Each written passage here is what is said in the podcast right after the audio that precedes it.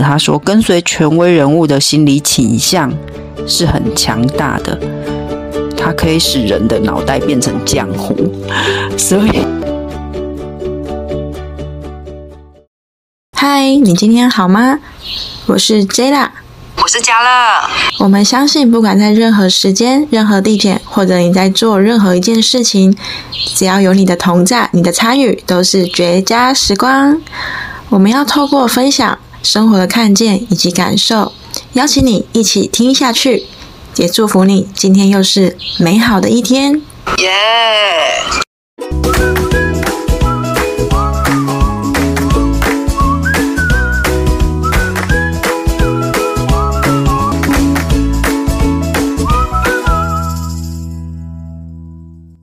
嗨，各位好，我是 Jella，我是嘉乐。我们今天要来到读书会的时间，今天要讲的是穷查理的普通常识。接着这边有十一讲，然后我觉得在这个十一讲内容非常非常的丰富，然后它个别啊，在这十一讲里面，除了有一些商位商业的一些。看法以及在蒙格，他很多人很好奇他的一些投资的一个想法是怎么去依据的。那第一讲呢是在讲说如何让自己生活的悲惨，非常的有趣。那第二讲呢是普世智慧的投资应用。第三讲呢是论基本的普世智慧。第四讲。是关于实用思维的实物思考。第五讲是专业人士需要更多跨领域的技能。第六讲像播客下一样投资。第七讲财富效应与灰金效应。第八讲二零零三年的金融大丑闻。第九讲学院派经济学的九大缺陷。第十讲蒙格的普通常识，第十一讲人类误判心理学，然后接着就是附录。那这边呢，其实它真的很多诶，可是我看了它的内容里面，就发现它除了是一些蒙格个人的一个呃观点之外，有一些内容是用 Q&A 问句的方法，所以它非常的呃生动有趣。那这边我就想问嘉乐啊。你觉得在这里这十一讲里面，让你觉得有哪几讲是你特别看了之后，你会想要分享给听众，以及你看到什么运用在生活里面的观点可以帮助你的呢？这十一讲就是它有的，它其实篇幅有大有小，然后。我觉得综合的来说，就第八讲，它是在讲二零零三年的金融大丑闻，然后他会针对呃二零零三年这个这个时候为什么会发生这个丑闻，然后它怎么发生的之外，就是他在这些讲里面呢，他会吸引我的地方是，他还会带入一些呃我们平常可以运用到的，比如说这一讲里面，我我自己的。综合的感想就是，他提到一个观念，就是说无权无势的人才会做。你就是呃，你如果没有什么权势的话，你会做的事情就是谁给你面包吃，你就会为谁唱歌，就变得好很没有自己。然后在这一讲里面呢，我也会感受到说，其实你要当一个很棒的人，你就是你不用很。很了不起，但是你要有很愿意的心，这样。所以他的这么多讲里面，吸引我的地方，就是他除了会带给你一些很专业的一些知识之外，你在生活上面运用的，就是比如像我说的，你在你的职场还是你在你的各个领域方面，你不用成为那一个很厉害的人，但是你要有很愿意的心，就是这这是。我从里面可以读到，然后因为蒙格他的背景是律师，然后他是财务金融这一块，所以他的用词对我来说蛮多是很深色的，就是我会有一点看不太懂。所以这里面我觉得最白话的就是第十讲蒙格的普通常识，就是这个这一讲就让我读起来，我觉得。就很像蒙格在我身边在跟我讲话一样，就是他他没有太多的很深的用字这样子。然后我觉得有几个我很想要分享给给你们的，就是说，我觉得蒙格他这么的成功啊，是因为在如果读了他这么多讲之后啊，我觉得他是一个很了解自己的人。他说。他为什么不要当律师？因为他觉得，嗯，律师都是在服务别人，然后他觉得他自己很厉害，为什么要去服务别人？然后他自己也觉得说，他这样的想法很自大。然后他觉得他自己很自大，对不对？但是我们在第三讲里面啊，我他其中有一个有一句话很很吸引我，他说。呃，他原文是：巴菲特和我从未握有超高资产和巨额资金这种经验，所以我们正在学习。呃，在他文字里面，我可以感觉得到，他是一个非常谦卑，然后很愿意学习的人。然后他也是相当自律，就是他不会看，他不会看哪股哪个。股票表现很出色，然后就去投资，就是他会很谦卑的学习，然后他也会很自律他自己，就是不会跟不会跟风。然后他这么多讲里面，他还有提到一个那个意识形态的重要，就是。呃，意识形态其实常常会左右我们，最最明显的就是政党，但是我们现在不谈政党，但是我是要让你们了解说，就是大概就是那个观念，就是我们在讲到意识形态的时候，如果你想到政党，你就知道你自己会有一个意识形态，对吧？那意识形态它会左右我们，就是你你相信什么，你所做出来的就是什么，所以我觉得我们可以。呃，就是很细的去观察我们自己。呃，你现在心里面想的是什么？你是呃开心还是愤怒的？然后，如如果你现在心里面是愤怒的，它会影响到你之后的行为。嗯，我先大略的分享到这边，然后其实它有很多都可以提出来讨论。那我们，我先把麦克风交还给觉啦。OK，谢谢嘉乐的分享。我觉得在这个十一讲里面啊，其实你如果要一口气从第一讲读到十一讲是非常不容易的一件事，因为它虽然说感觉是一种普通尝尝试，但是它堆叠的是蒙格他这一一生非常丰富的经验，以及在他这个时代他遇到很多状况，不管是那个时代呃曾经发生过的一些。呃，像是刚才嘉柳讲的，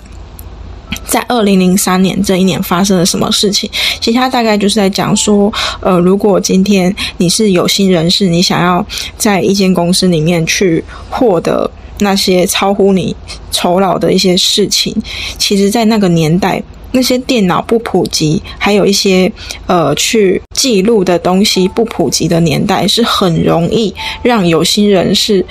去做。达到他们想要做的事，而得到那些不是属于自己的酬劳里面的钱。那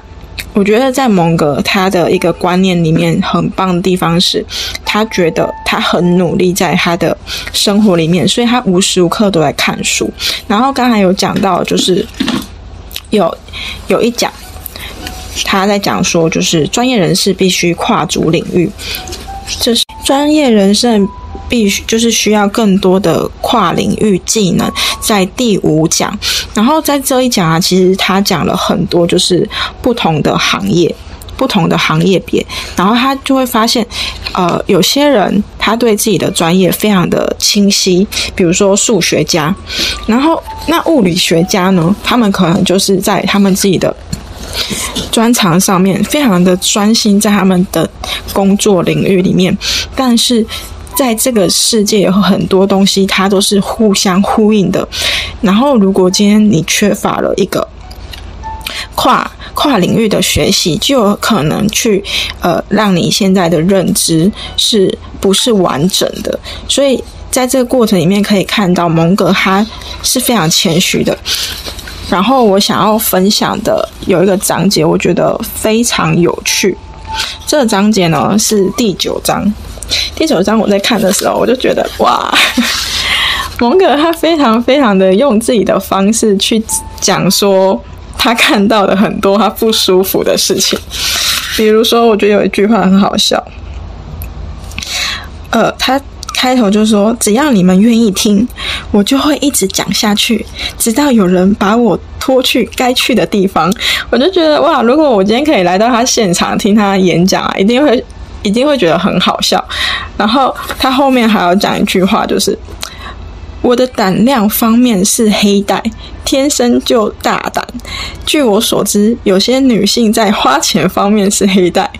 天生就会花钱，而我呢，得到的是。胆量黑带，他可以从这样的非非常幽默的过程里面开始去引起，就是哎，这这个演讲的一个专注力，而且是我觉得，如果我在现场，我可能会一辈子都记住他的一些内容，这样子。所以，我不只是说从他的一些。理念啊，或者是说他的一些风格来去呈现他这几讲，我真的很很觉得说可以邀请大家来看这本书。然后另外我还很很喜欢的其中一讲是第七讲，第七讲在讲的是财富效应与灰金效应。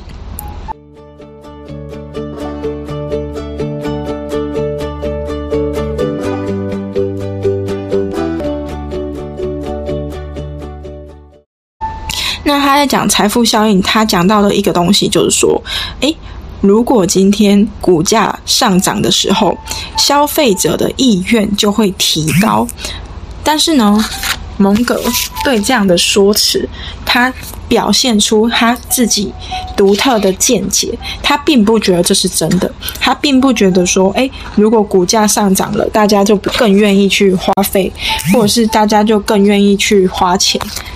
然后他在里面有一些佐证跟想法，然后我大概提一下。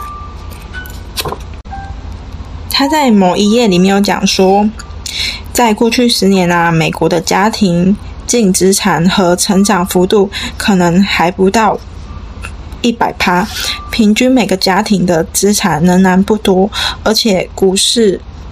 的市值可能还占不到扣除退休金后的。家庭净资产的三分之一，其实简单来讲就是说，其实，在富人圈或者是说在一些比较贫穷的，他们手上真正拿到的一些股价的市值，事实上大家都不是非常的高，而在这个比较富裕的部分，可能才是市场的百分之五十，那比较贫穷、比较平凡的人，可能只有百分之四，这样加起来也不过是百分之五十四，所以说他觉得这样子。的一个呃，被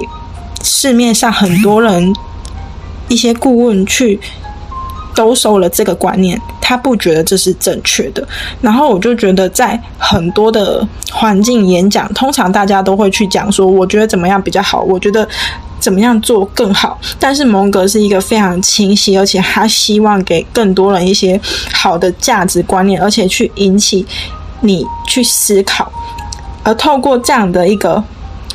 思考，去看见哦，原来事实上很多普通的常识，我们很容易被这样的一个外界别人讲什么，我们就容易听什么。而他是透过不同的领域以及他的阅读，去看见一些数值，以及是有依据的去检视。所以我觉得在蒙格的每个演讲里面，他都非常讲的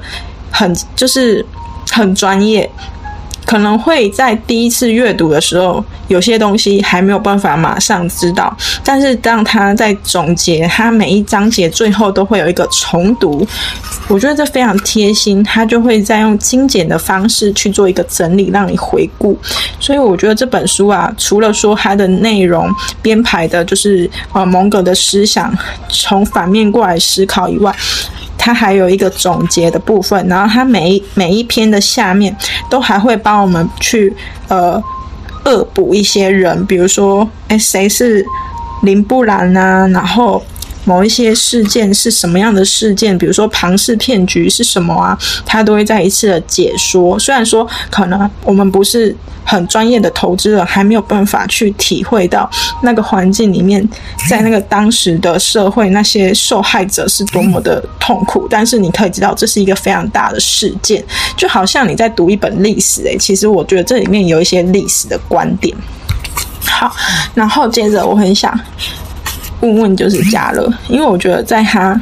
第十一章这边有一个人类的误判心理学，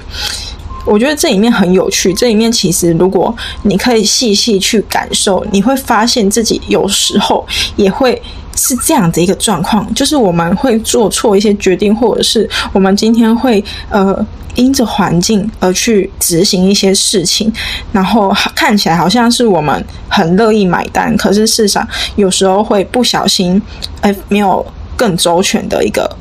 思考。那你觉觉得这里面有没有哪一个心理学他讲到的一个内容，或者是像是什么奖励和？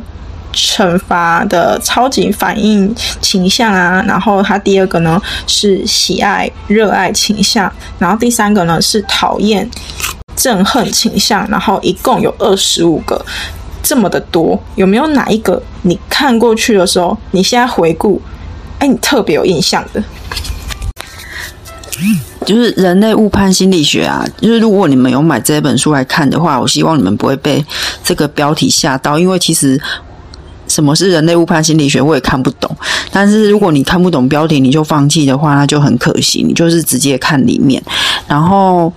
嗯，里面啊，我只有对一个。因为我我在职场上面上班嘛，所以我看到那个权威误导倾向第二十二个权威误导倾向的时候，特别有感。他是说我们的生活啊是一个阶级分明的，然后是有一些权利在里面，有一些权利的结构，所以大多数人生下来就要跟随领袖，然后。只有少数人能够成为领袖，因此人类社会被组织成阶级分明的权力结构。这些结构所形成的文化，则增强了人类追随领袖的天性。所以，我们追随领袖是我们的天性。那像在职场上啊，我们就会很，既然是天性，那我们就会很自然的去。呃，遵从，比如说你的主管，还是说，呃，你在学习的，你刚进去，然后带着你上手的那个前辈，那它里面，它透过一些例子，让我们知道，其实领袖不见得是正确的。所以我我看了这个之后，但是不正确，如果是跟，就是说，领袖他，我们追随他是天性，但是你自己也要去。有一个智慧去看看，哎，是不是有哪里领袖都是对的吗？其实也不见得。那它里面有一个特别划重点的，他说，跟随权威人物的心理倾向是很强大的，它可以使人的脑袋变成浆糊。所以，所以啊，就是。那他要鼓励我们要反向思考啊，所以你的脑袋要怎样才不要变成浆糊也是非常重要。真的很棒，我觉得有时候我们在环境里面啊，总是会因着我们的历练，还有就是呃自己的一个工作内容，然后我们比较容易就是听着就是。别人的交代事项，而去让我们做这件事，其实这样是看起来正确的。但是我觉得，随时保持的一个观察，以及去想一想自己在做的事情，让自己是临在的时候，或许就会更容易保护自己。我觉得，在这个误判心理学的初衷，就是要保护自己，以及去选择善良的看待这个世界。那我觉得我在里面看的一个。在他的第八点，羡慕跟嫉妒倾向，它里面有讲到这个东西啊，是在很多心理学里面都没有提到的，在羡慕跟嫉妒。哎，我自己这样看心理学的一些书之后，我发现，哎，真的蛮少提到的。所以当他讲出来的时候，我就特别会去看他。那他这里面就讲说，驱动这个世界的不是贪婪，而是嫉妒。我听到这句话的时候，我就深深的去想，驱动这个世界不是贪婪，而是嫉妒。就是其实我们很容易因着环境，尤其是现在自媒体一个大爆炸的时代，你要随时去看到谁又去哪里玩，就好像最近很多人出国，然后谁又去哪里吃了什么好吃的东西。事实上，我们要怎么？让这个环境不要去影响我们自己的同时，就可以试问自己：我真的有这么想去这个地方吗？又或者，其实我只是嫉妒别人过得比我好。所以我觉得，当我看到这一点的时候，我就去审视说：诶，我到底在生活里面，我到底要什么？然后而去在自己的不管是工作上啊、目标上啊，以及时间的。分配比例的时候，让自己可以试着慢下来。即便是一个人坐在公园里面吹风啊，你都可以去享受。就是诶，我现在可以在这边舒服的去沉浸在这个周末，而不是呃为了比较而去做一些自己没有那么喜欢的事。所以我觉得它这里面有非常非常多的一些。心理的一个因素，我觉得非常的妙。然后，心理因素后面，他安排了这个老年万岁。然后我想要分享它里面的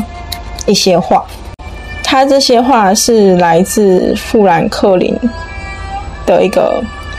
论衰老的一个内容。然后这句话，这这些话就是说，我想，除非又老又胖。我并不那么介意变老，我应该不会拒绝同样的一生再活一遍，只是希望获得怀有作家才有的特权，在再版时修正出版的错误。人生的悲哀在于，我们总是太快变老，而又太慢变聪明。等到你不再不必再修正时。你也就玩完了。我觉得在这边感觉是有点就是提醒，可是会比较属于是好像哎玩完了这个结局好像有点呃讽刺，或者是说有点遗憾。那我觉得在它里面的内容就是让我的感受就是哎很多事情就是我们真的就是刚才嘉乐讲的，他在巴菲特跟呃蒙格他们有说。诶，他们也正在经历这个变老，他们也是这一辈子第一次去经历变老。我觉得这句话不只是谦虚有智慧，也是一个真实的从他内在去告诉任何人，他是很认真在这个生活里面的。那你要说他为什么会自负，就是他的特质，他喜欢反过来想，他总是反过来想这样子。我觉得他附录也非常精彩哦，我也想要分享一下他的附录。他附录啊，附录一的标题是说没有他就没有巴菲特，就在讲蒙格。然后他这里面就有写了三样礼物，这三样礼物呢，第一样呢就是戒贪，第二个是勇气，第三个是远见。我觉得可以从这个重点里面去看见，其实。在他讲投资心法的过程，最重要的其实不是说，呃，你你得到多少钱，然后你非常的富有，然后让钱去驱使你做任何决定，而是在这样的一个环境里面，如何是用正直的方式去看待你的生活周遭意味以及你想做的事。所以我觉得，如果你今天是一个。正在投资的人，或者是说你已经有投资一段时间，或许这本书可以让你重新的去经历为什么当初你投资以及投资的过程。如果你有一些高低起伏的心情，可以让你更平稳，而且在未来的日子里面做更喜欢的自己。以上。